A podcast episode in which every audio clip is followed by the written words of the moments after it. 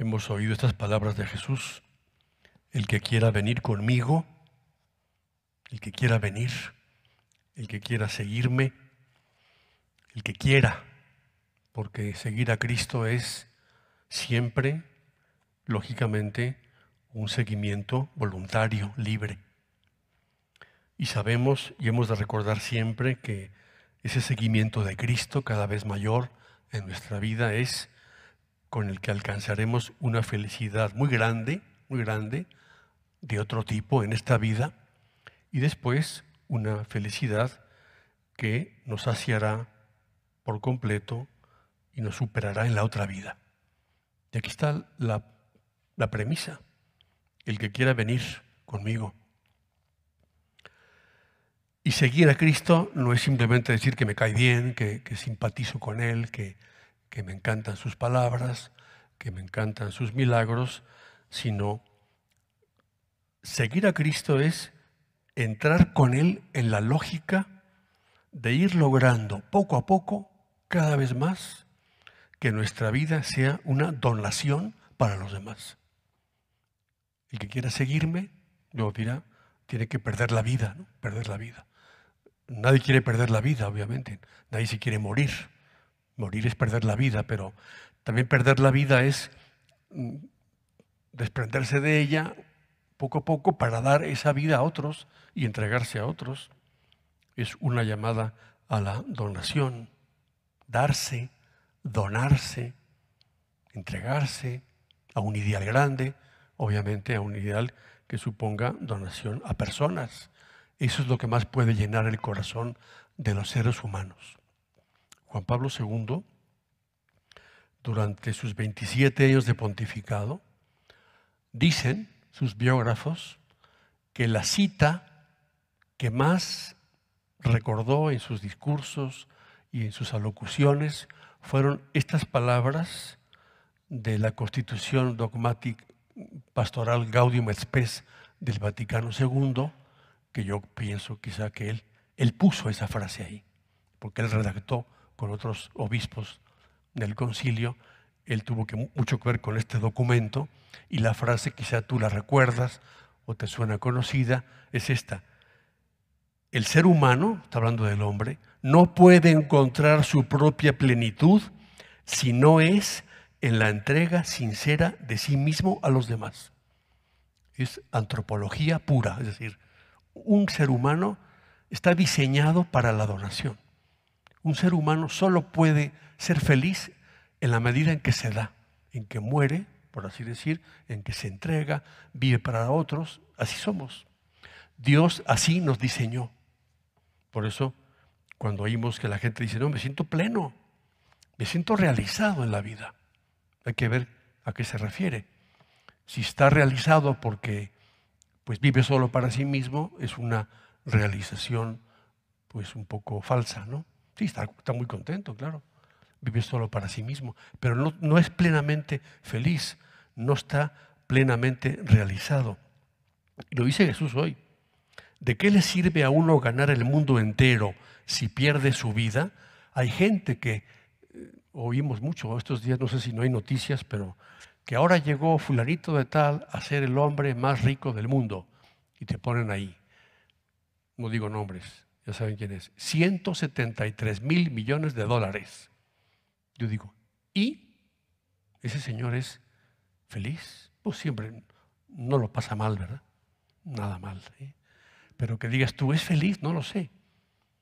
A veces nos impresiona, ¿no? Es que fulanita de tal tiene esto, es que fulanito de tal tiene otro. Hay que preguntarse, oye, ¿y será feliz? Porque si su vida no es la entrega sincera de sí mismo con todo lo que él tenga a otros, pues le aplicamos las palabras de Jesús. ¿De qué le sirve a ese Señor tener todo el mundo si luego perderá su vida o perderá su alma? Hoy la gente corre detrás del dinero, detrás de la fama, detrás del poder. Cada uno va detrás también de sus propios y miserables egoísmos, también nosotros mismos. Y recordemos hoy esto.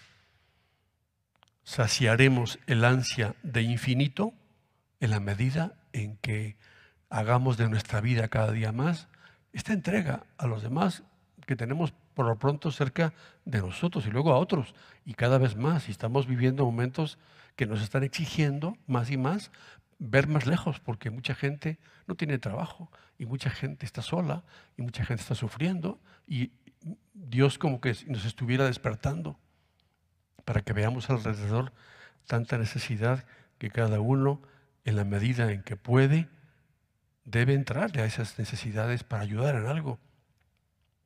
Pienso por contraste, y cuántas veces lo he visto yo mismo, ustedes también, una mamá, ¿no? Que está a la cabecera del hijo enfermo y está con él y lo cuida y se desvive por él y mamá se cansa, pero está feliz. Y gente que se dedica a la atención de ancianos que están en un asilo, ¿no? Se de una orden religiosa que se dedica a eso. Bueno, son las mujeres más felices del planeta, te lo dicen. Todo el día cuidando personas, no piensan en sí mismas.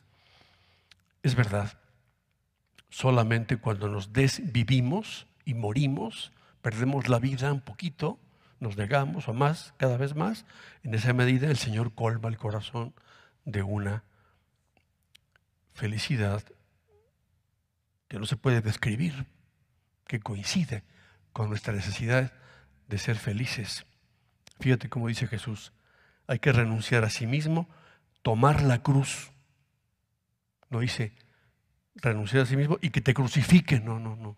No llegó a eso. No.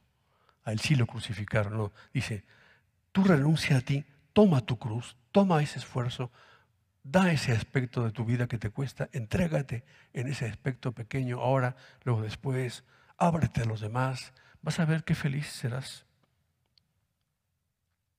Recordamos estas palabras famosísimas de San Juan de la Cruz, que hablan precisamente de esa paradoja de la felicidad, que es la paradoja cristiana, que la gente sin fe no la entiende.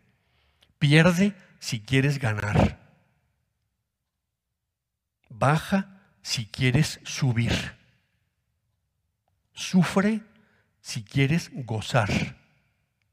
Muere si quieres vivir. Es bonito y es poético, pero sobre todo es verdad. Piérdete un poco, ¿eh? baja un poco, sufre un poco, entrégate, muérate un poquito por los demás, vas a ver. Ese es el seguimiento de Cristo y es lo que Él hizo toda la vida y nos dejó ese recuerdo de que la entrega sincera a los demás es lo único que puede dar plenitud al ser humano hoy y siempre. Que Jesús nos conceda comprender estas palabras suyas, que a veces tenemos miedo de leerlas y de meditarlas, pero que vistas hoy así, de una manera más serena y tranquila, con ganas de ponerlas en práctica, veremos que en ellas se encuentra el secreto de muchas cosas buenas que Dios nos quiere dar.